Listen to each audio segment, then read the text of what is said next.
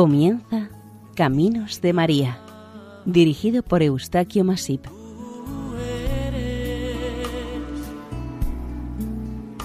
Entre todas las mujeres. Sean bienvenidos a Caminos de María, un programa realizado por el equipo de Radio María en Castellón, Nuestra Señora del Lledó. Les ofrecemos seguidamente un capítulo dedicado a Nuestra Señora de Veruela.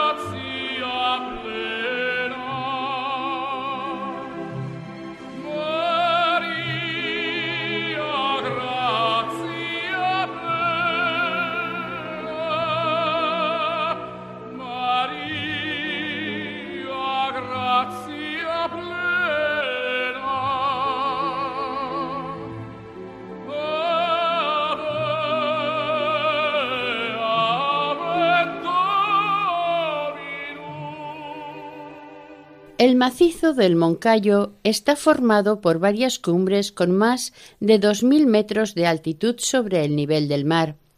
Peña Negrilla, Morca, Lobera, Peña Negra y Moncayo. Esta última cumbre es la más elevada, con 2.314 metros, y es la que da el nombre a este macizo entre Aragón y Castilla.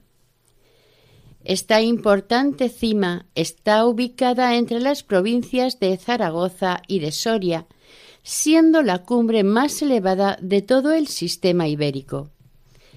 Para los celtíberos era un monte sagrado por sus peculiaridades, por su enormidad, por el alcance donde llegaban las miradas de los habitantes de la zona desde su cima, por la frondosidad de sus valles y prados y por sus muchas fuentes y riachuelos que lo regaban con abundantes aguas. El nombre de Moncayo proviene, para algunos, de Mons Caius, significado monte con mucha pendiente. Otros creen que viene de Mons Canus, monte cano, o monte blanco, por la nieve que permanecía y permanece aunque menos, en esta cima gran parte del año. En 1927, el territorio que abarcaba el macizo de Moncayo fue declarado sitio natural de interés nacional. Más tarde se le dio el nombre de Parque Natural de la Dehesa del Moncayo y actualmente se lo conoce como Parque Natural del Moncayo.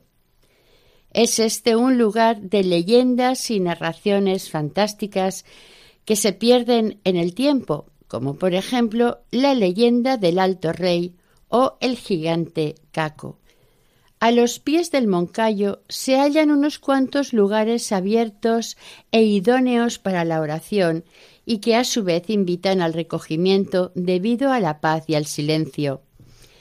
Como apreciables características y valores del lugar, Aquí se tienen el santuario de Nuestra Señora del Moncayo, el santuario de Agromonte, Trasobares, las ermitas dedicadas a santos y, sobre todo, su Virgen de Veruela y el Real Monasterio de Santa María de Veruela.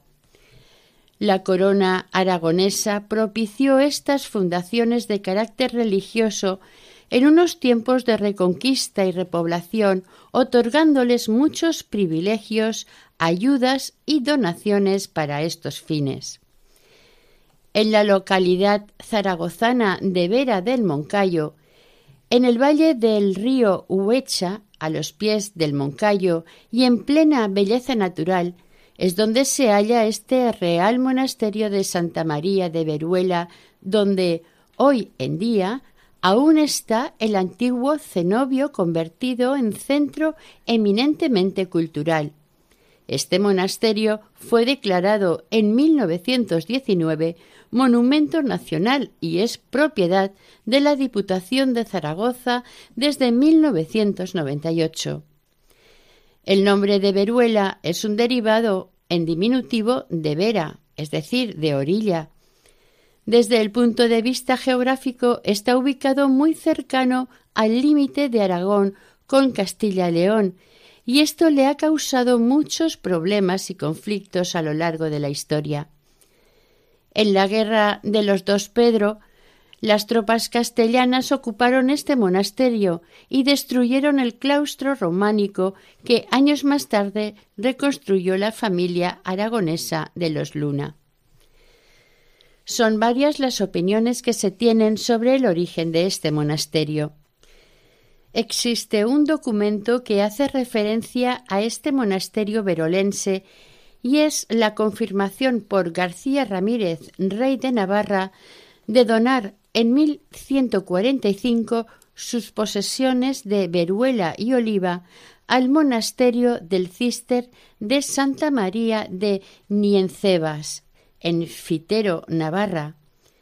Pero la más aceptada es la que tiene origen en 1146, un año más tarde, cuando don Pedro Atarés, señor de Borja, halla milagrosamente una imagen de la Virgen María en el lugar que se levantó el monasterio posteriormente. Don Pedro cedió inmediatamente las tierras de Veruela y Maderuela para que se construyese el monasterio, y cuando vio terminada esta iglesia y unas pocas celdas, se puso en contacto con el abad del monasterio de Scala Dei, escala de Dios, de la Orden del Cister, dando la orden de que se trajeran monjes cistercienses franceses para que habitasen y atendiesen este recién creado monasterio. En ciertos momentos de la historia llegaron a convivir en este monasterio los frailes del cister con hermanos conversos y los llamados donados. Estos últimos eran personas que trabajaban y vivían en el monasterio pero que no profesaban como frailes. La seguridad que daba el monasterio motivó que mozárabes del sur y cristianos del norte acudieran a este monasterio, se establecieran y repoblaran esta zona, creando nuevos núcleos de población que aún perduran. Hablar de la Virgen de Veruela exige conocer quién fue don Pedro de Atarés. Este noble caballero natural, quizás de la pedanía de Jacentana de Atares, también es conocido en los documentos medievales como Per Atares, pero Atares o Petri Ataresi. Fue miembro de la familia real aragonesa, nació en 1083 y falleció en Borja en 1152. Por línea paterna fue nieto natural del rey Ramiro I de Aragón. Don Pedro fue señor de Atares y probablemente participó en la reconquista cristiana junto al rey aragonés Alfonso I el Batallador. Al cabo de un tiempo se trasladó con toda su familia a la localidad de Borja donde falleció. Fue conocido como el casi rey.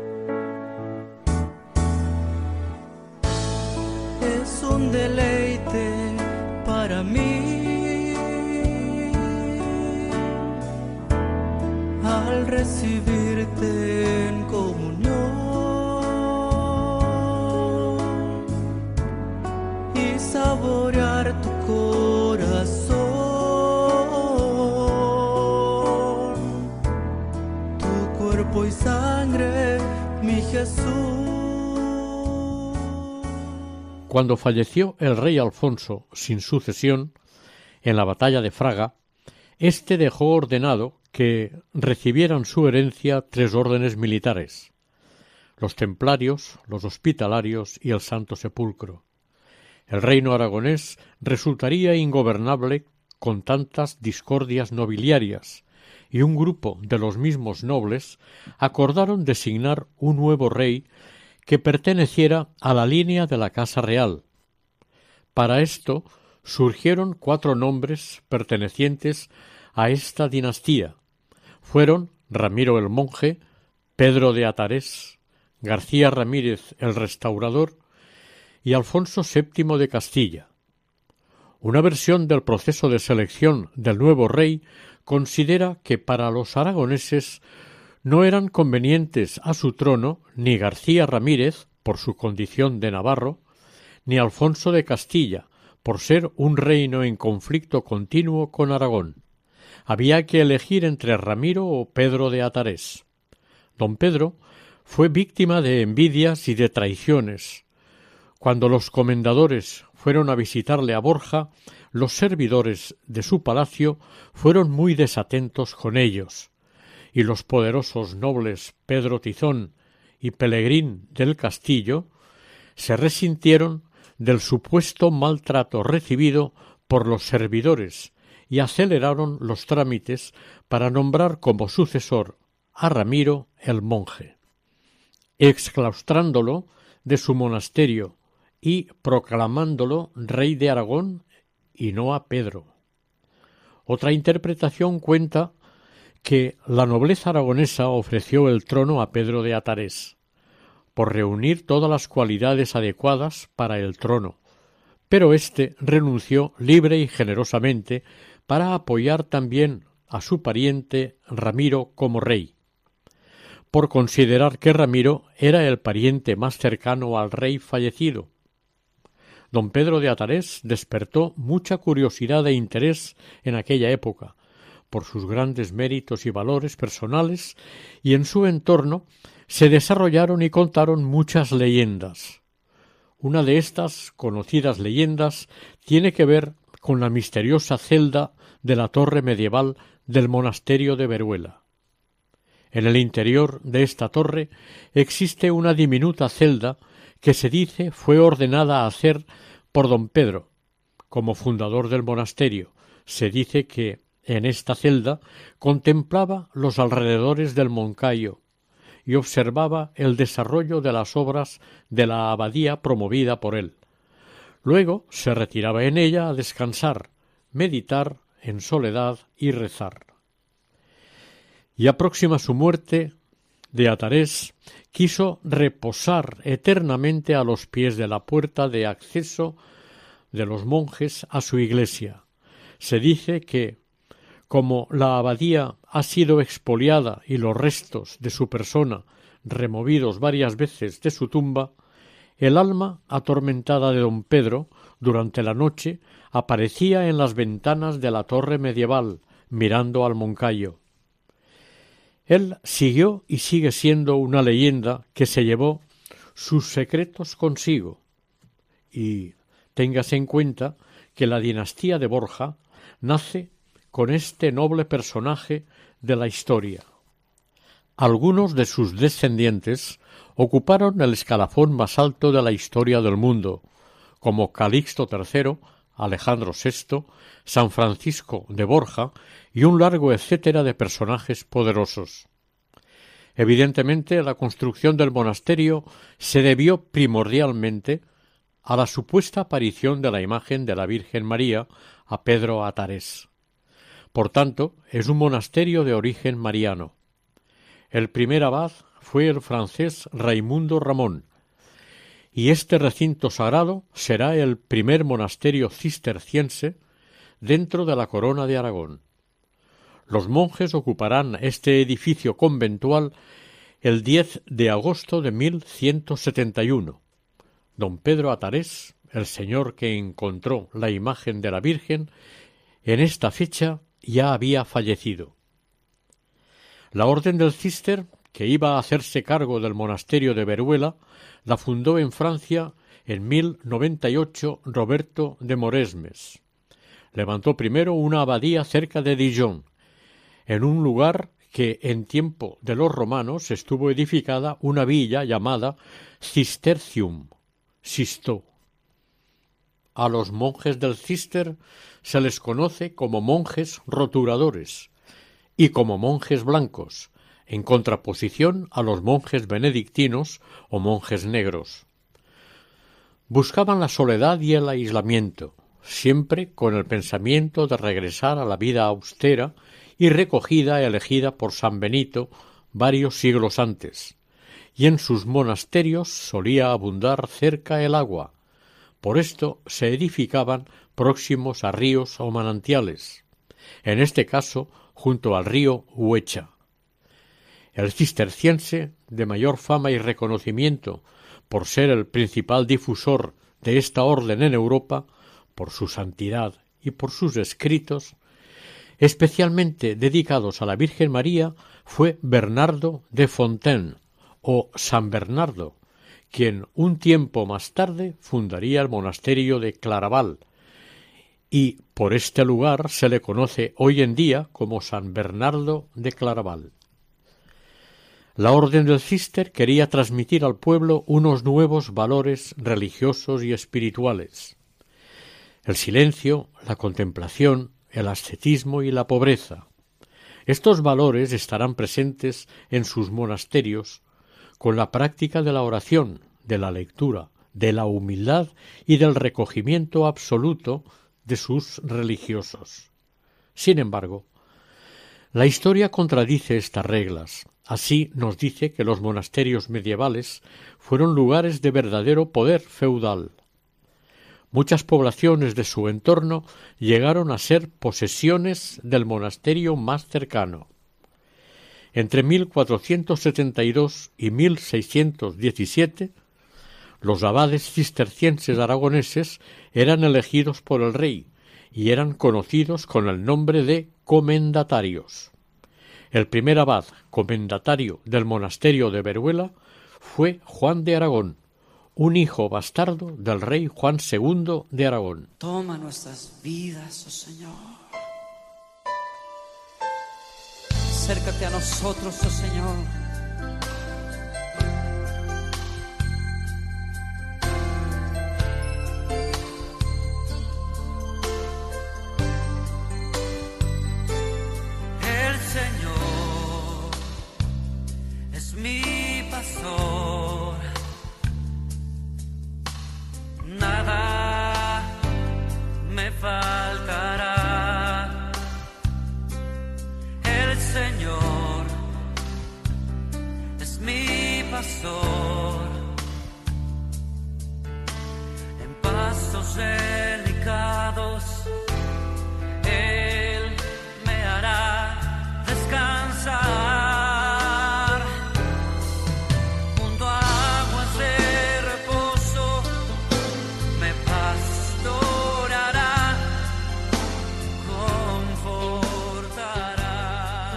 Los cistercienses también eran conocidos como monjes roturadores. Tuvieron una gran influencia organizativa cuando llegaban a sus destinos en lugares bastante apartados. En sus monasterios se ocupaban preferentemente de la oración, pero también se ocupaban de la agricultura. Para esto recuperaban tierras abandonadas y las no trabajadas las roturaban para el cultivo. Además, sus monasterios, por su sólido aspecto, adquirían una función defensiva en territorios de frontera. Es por esto que tenían que ordenar concienzudamente los recursos hídricos de las zonas que ocupaban y, en verdad, los aprovechaban al máximo, ya que la naturaleza los ofrecía gratuitamente. En cuanto la Virgen de Veruela y de su aparición a don Pedro de Atarés, se cuenta en la leyenda aproximada y escuetamente de esta manera. Don Pedro entró en el bosque, se perdió y se angustió al no encontrar la salida en medio de una aparatosa tormenta. Entonces se encomendó y pidió ayuda a la Virgen María, quien se le apareció para protegerlo. Agradecido por haberle ayudado y salvado, prometió a Nuestra Señora cumplir la petición que le hizo la Virgen, construir el monasterio que actualmente podemos contemplar. Los restos mortales de don Pedro, como veremos luego, reposan en la entrada del claustro. La leyenda, la historia o la tradición nos cuentan dos versiones de lo ocurrido. Una nos dice que, como prueba del milagro cumplido, la propia Virgen dejó una imagen suya en lo alto de la encina en la que se había aparecido.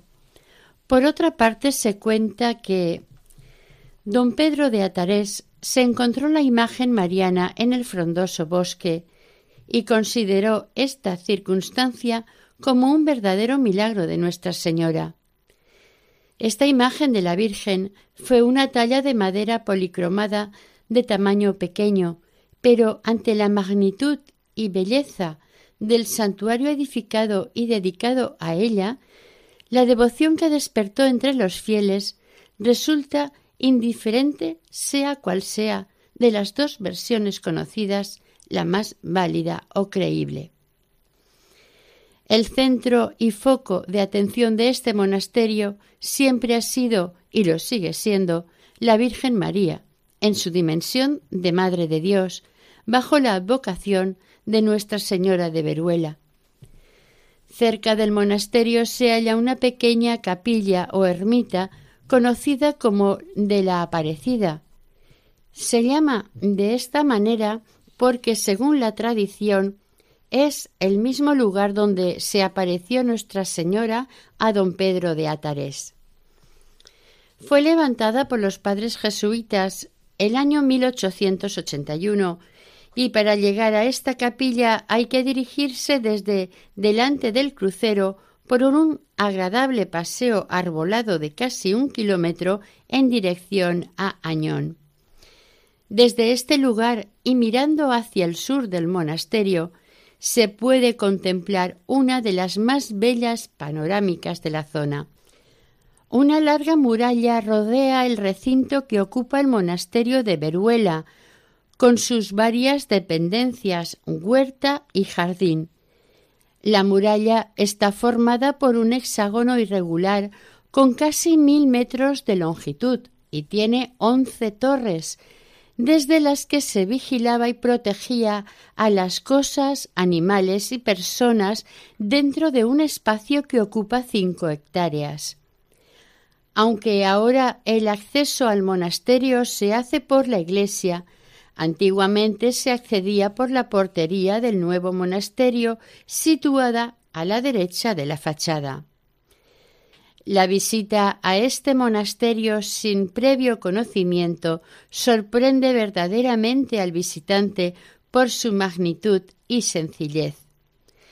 En realidad, el fin de la muralla era y es proteger al monasterio de los agarenos antiguamente y de los delincuentes y ladrones con posterioridad. Nada más ver esta enorme edificación se destaca una gran torre portada en, de entrada, con dos puertas, una para peatones y otra para carros y animales.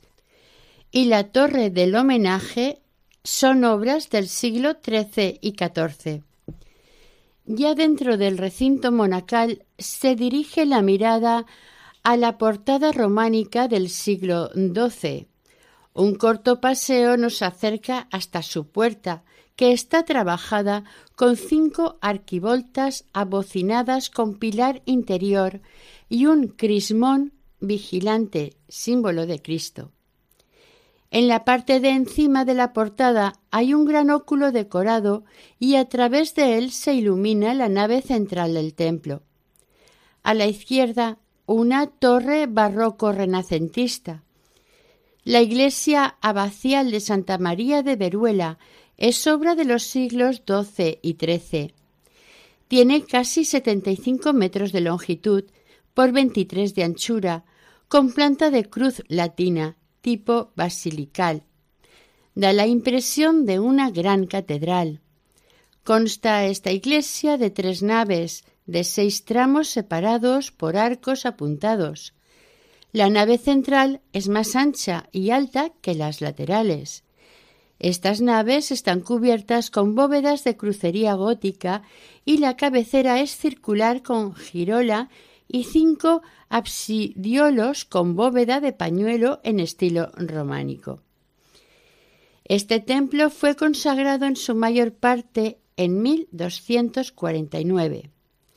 Al principio era muy luminoso y claro por el tono blanco dado a las paredes de su construcción. Con la reforma y ampliación realizada en el siglo XVI, los vanos laterales quedaron oscurecidos y perdió gran parte de aquella luminosidad. En los paños, entre los arcos, unos paneles pintados informan de cuándo fue consagrada la iglesia. Detrás del presbiterio, en el suelo, hay una trapa que da acceso a la cripta, que está edificada en la parte inferior del altar mayor. De 1552 destaca la capilla renacentista que está dedicada a San Bernardo. Es la tumba del abad Lope Marco de Bello o Lopus Marco. Lope Marco fue amigo, protector y sucesor del primer abad, Hernando de Aragón. Es una capilla cuadrangular abierta al interior del templo. En el altar de esta capilla hay una talla en madera de una imagen de la Virgen con el niño, con San Benito y San Bernardo, ambos arrodillados a sus pies.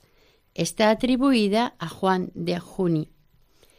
El retablo de esta capilla, después de la desamortización, se instaló en la iglesia parroquial de Vera de Moncayo. En un lateral de este sepulcro puede verse una imagen del obispo San Valero. Enfrente de esta capilla, al otro lado del transepto, hay una portada rococó decorada de angelitos y culminada con una pequeña imagen de la Inmaculada y de un Cristo niño resucitado. Jesús, viendo a su madre y a su lado al discípulo amado, dice a su madre, mujer, ahí tienes a tu hijo. Después le dice al discípulo,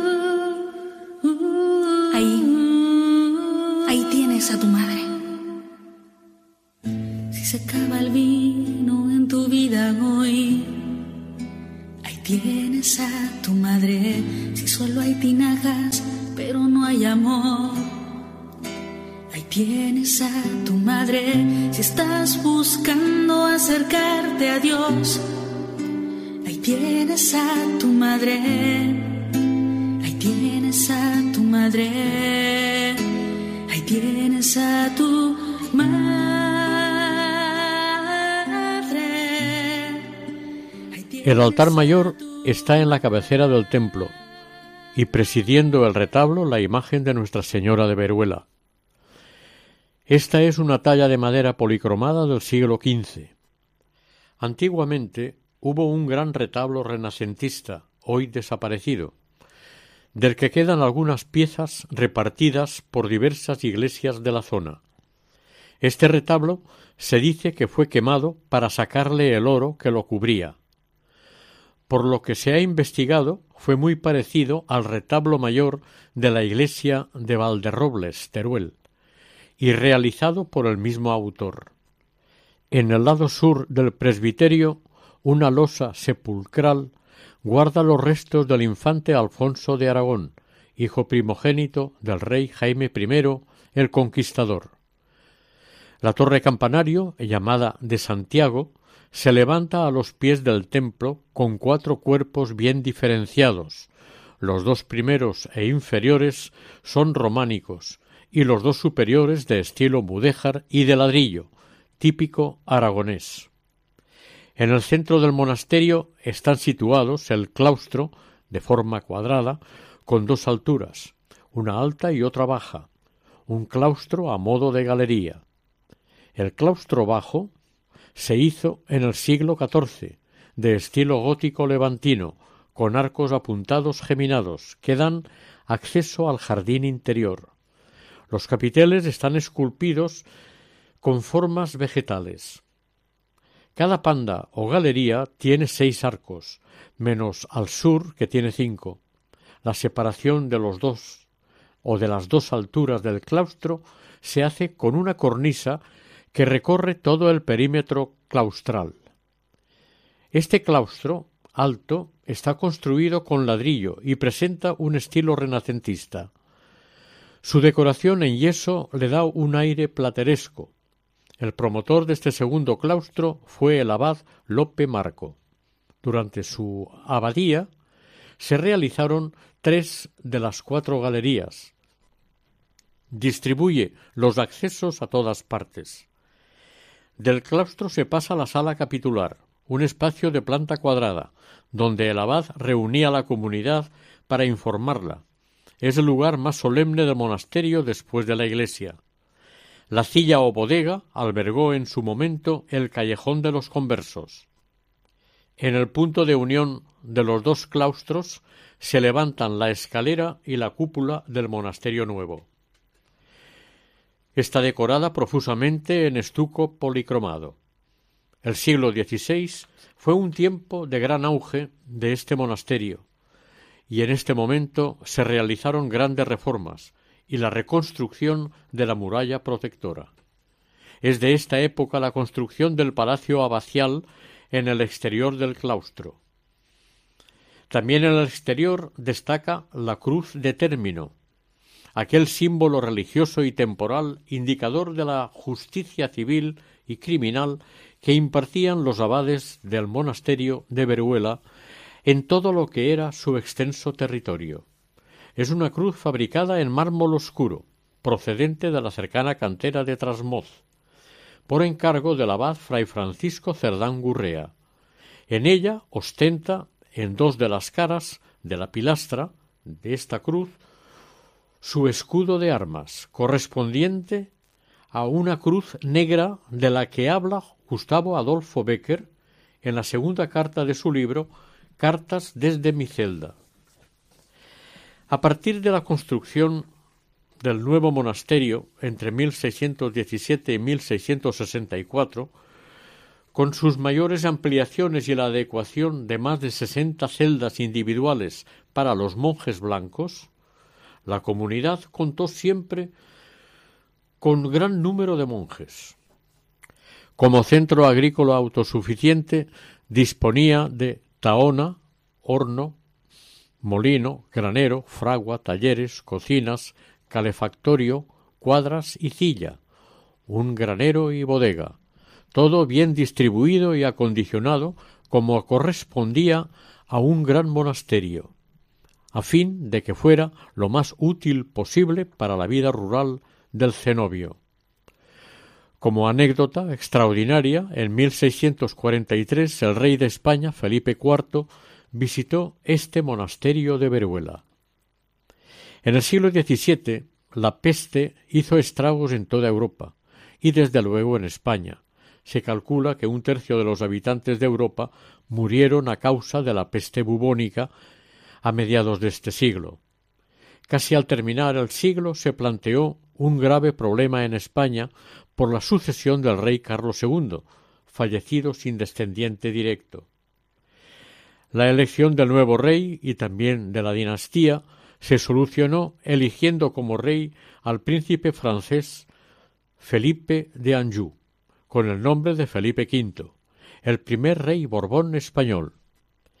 Hasta llegar a este desenlace hubo una guerra entre los partidarios de Felipe de Anjou y los defensores del archiduque Carlos. Vencieron los seguidores del príncipe francés, y éste fue proclamado rey de las Españas. Otro gravísimo problema se produjo al final del siglo con la invasión de los soldados franceses de Napoleón. El siglo XIX se presentaba muy complicado para este país. En 1808 los ejércitos franceses expulsaron de sus conventos a los frailes en general, pero al ser derrotados, dos años después los religiosos volvieron a sus conventos, hasta 1820. En este momento los expulsó nuevamente el rey Fernando VII. Volvieron a regresar a sus conventos en 1824 y así permanecieron hasta la desamortización de Mendizábal en el año 1835. Esta desamortización tuvo efectos catastróficos para los conventos, los monasterios y todo lo que pertenecía a las órdenes religiosas católicas e Iglesia. Esta situación supuso el abandono de gran cantidad de estos recintos religiosos, quedando finalmente en la ruina. Veruela también decayó bruscamente, pero tuvo la fortuna de contar con una junta de conservación constituida por gentes de Tarazona y Borja, que veló permanentemente por sostener este histórico lugar y de su destrucción, creando una importante hospedería frecuentada por nobles e intelectuales, ayudando a su mantenimiento. En esta hospedería estuvieron largos meses los hermanos Becker, uno poeta y el otro pintor, junto con sus familias, la esposa del poeta era natural de Torrubia, una localidad soriana cerca de Veruela. Está abiertamente reconocido que la relación Becker y Veruela dio a conocer al mundo este especial lugar junto al Moncayo.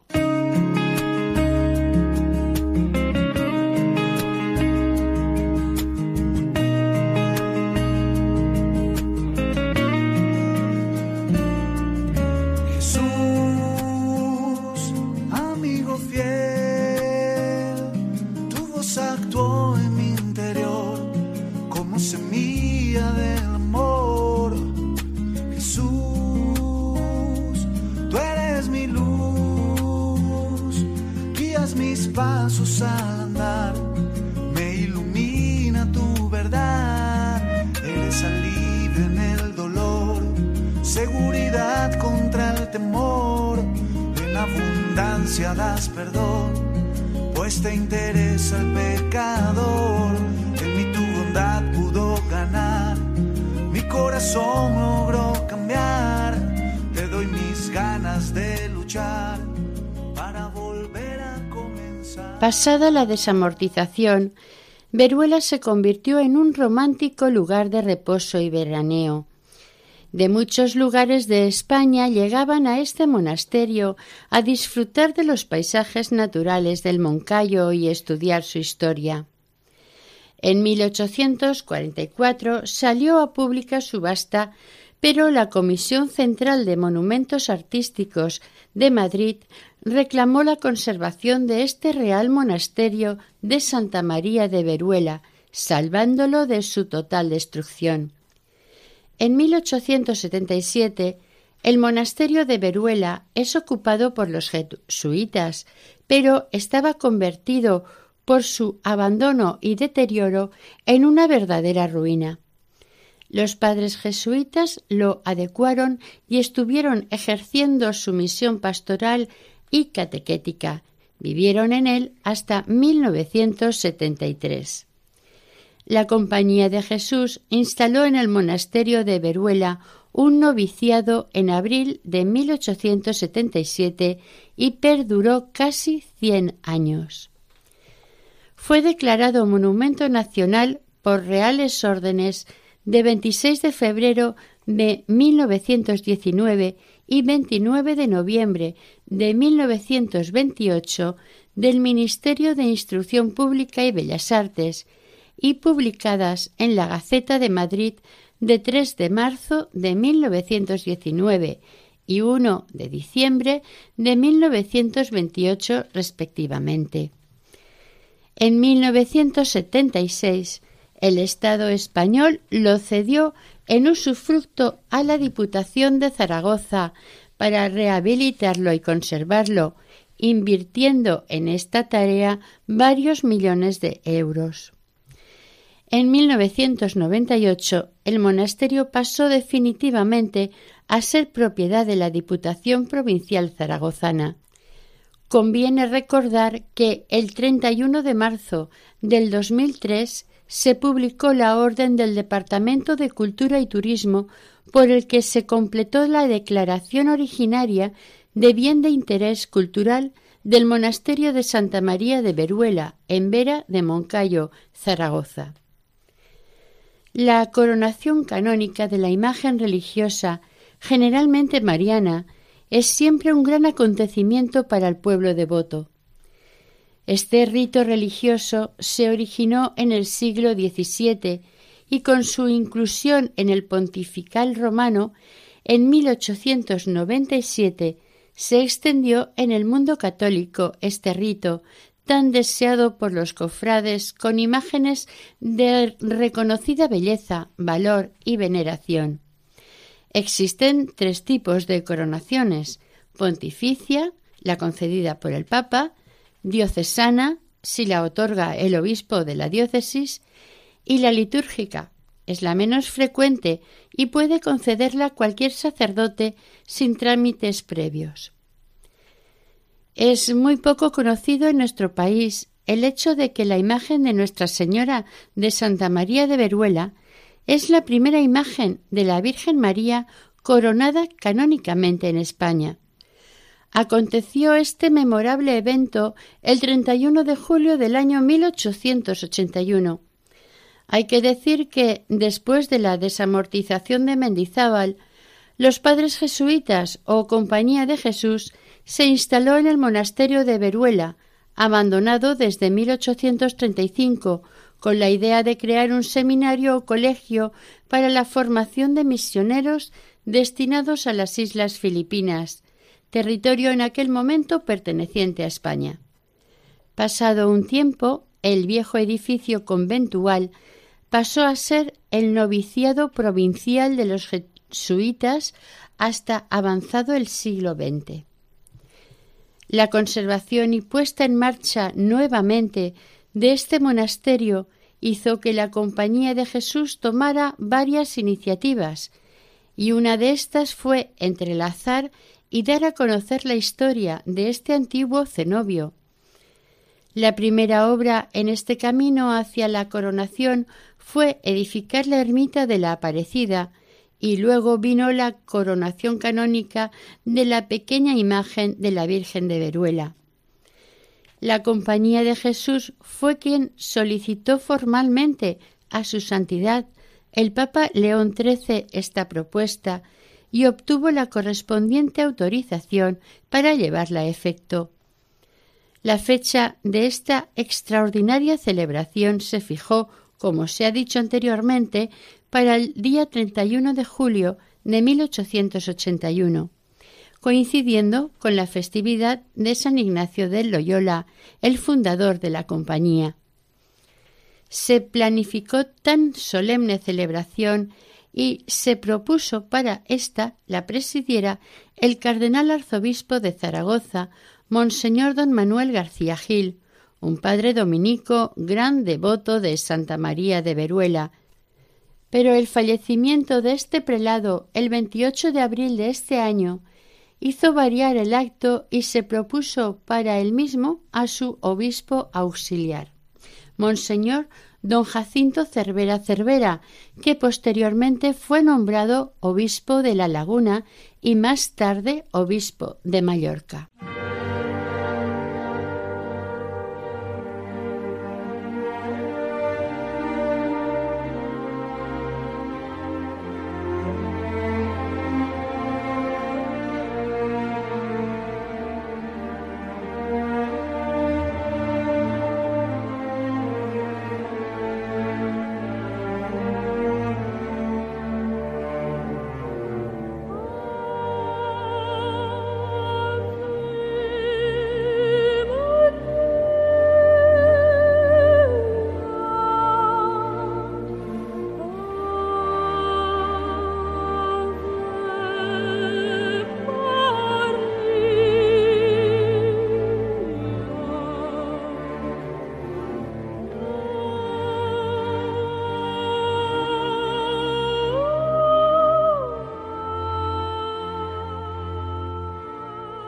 La solemne coronación de la Virgen de Veruela congregó a su alrededor infinidad de devotos y fieles procedentes de toda la comarca y región. Tarazona, Borja, Vera, Bulbuente, Alcalá de Moncayo, Trasmoz, Añón, Litago, etc. Todas estas localidades tuvieron representación oficial, con acompañamiento de cruces parroquiales, estandartes de cofradías, banderas y bandas de música. A las ocho de la mañana se inició el acto de coronación, pero con anterioridad se ofició la Santa Misa. El obispo oficiante estaba acompañado por el padre provincial de la Compañía de Jesús, el padre Román Vigordán, que fue el fundador del Colegio de Veruela. Asistieron a este acto todos los superiores de las casas religiosas de la provincia, e incluso el último superviviente de la comunidad cisterciense establecida en Veruela, con su hábito. El interior del templo estaba repleto de fieles, expectantes de los acontecimientos que se iban sucediendo. El señor obispo tomó la corona de la Virgen y coronó canónicamente a Nuestra Señora. Seguidamente se trasladó la imagen coronada al exterior del templo, donde el numeroso público presente vitoreó y aplaudió a la señora de Viruela. Se sumaba así a los sones de las campanas, a la música de la banda, a los cohetes y a los morteretes que retornaban en los montes próximos. A continuación se cantó el Magnificat y el señor obispo, oficiante, pronunció unas emotivas palabras. Finalizado este momento, los fieles asistentes pudieron desfilar ante la imagen de la Virgen ya coronada. Al son de las letanías, la imagen retornaba al interior del templo. Situada la Virgen junto al altar en su peana, se celebró la misa pontifical, presidida por el padre Ignacio Torres, jesuita. Llegada la tarde, se celebró la consagración de los doce pueblos del Somontano, a la Virgen de Veruela, con un elocuente discurso del padre Antonio Goberna, también jesuita. De esta trascendente coronación canónica hubo gran repercusión en el mundo católico al no estar aún muy difundido este tipo de actos. Un mes más tarde, el 11 de septiembre de 1881, tuvo lugar la solemne coronación de Nuestra Señora de Montserrat en Cataluña.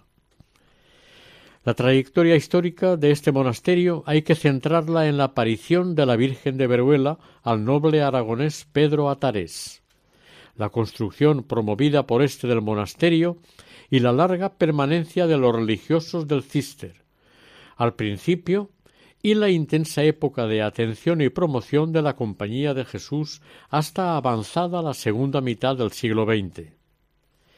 El pueblo llano acogió como propia la imagen de Nuestra Señora de Veruela y permaneció siempre fiel a ella. A pesar de los avatares, la Virgen de Veruela sigue siendo el principal foco de atención y atracción entre los pueblos que la circundan. Una gran demostración de esta fuerte devoción por la Virgen es la romería a la que concurren todos los pueblos citados anteriormente. Es una fiesta romera a la que se suman los habitantes de estos pueblos, en especial Borja, y de otras más lejanas que conocen esta advocación y deciden acudir en homenaje a Nuestra Señora, anualmente en el mes de septiembre. El día de la romería culmina con la celebración de la Eucaristía, por las mañanas en el santuario, presidido por la pequeña imagen de la Virgen de Veruela, suele ser concelebrada por los sacerdotes de las localidades antes citadas y alguno más que es invitado o ha mostrado ser muy devoto de esta imagen de la Virgen. En la ofrenda de la Eucaristía, cada localidad presenta sus productos más típicos a Nuestra Señora. Cuando finaliza la solemne celebración, el pueblo, que se encargó de atender durante el año a la Virgen, hace entrega de esta venerada imagen a los representantes del pueblo que se encargará a partir de este momento de rendirle homenaje, custodiarla y atenderla los siguientes doce meses. Seguidamente se invita a los asistentes a un aperitivo en alguno de los espacios del monasterio. Es el pueblo llano, como siempre, quien mantiene esta valiosa tradición en pleitesía a la Madre de Dios de Veruela.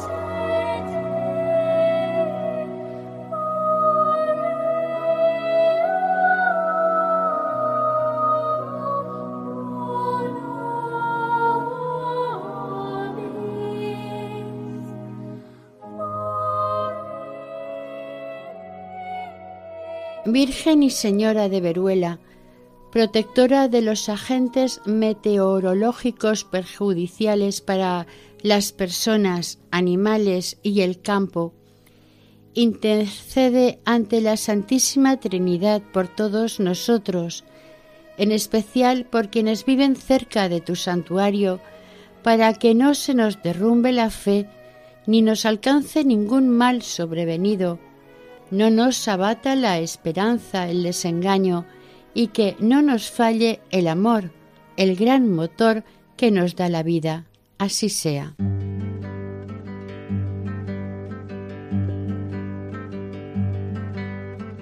Ten calma contigo mismo y mira dónde vas. Espera un minuto, piensa bien lo que harás En medio de tormenta es duro el navegar. Y una mala decisión te puede caro costar. No sea un mal momento el que haga fracasar. Tener a alguien en contra es bueno para pensar La vida está llena de cosas a enfrentar, pero aún así es muy bella y hay que caminar hacia adelante sin ver atrás, vivir cada día y nada más. Y lo que venga, tú lo forjarás tienes la llave, abres o cerrarás. Finalizamos aquí el capítulo dedicado a Nuestra Señora de Veruela, dentro del programa Caminos de María. El equipo de Radio María en Castellón, Nuestra Señora del Lledó, se despide deseando que el Señor y la Virgen nos bendigan.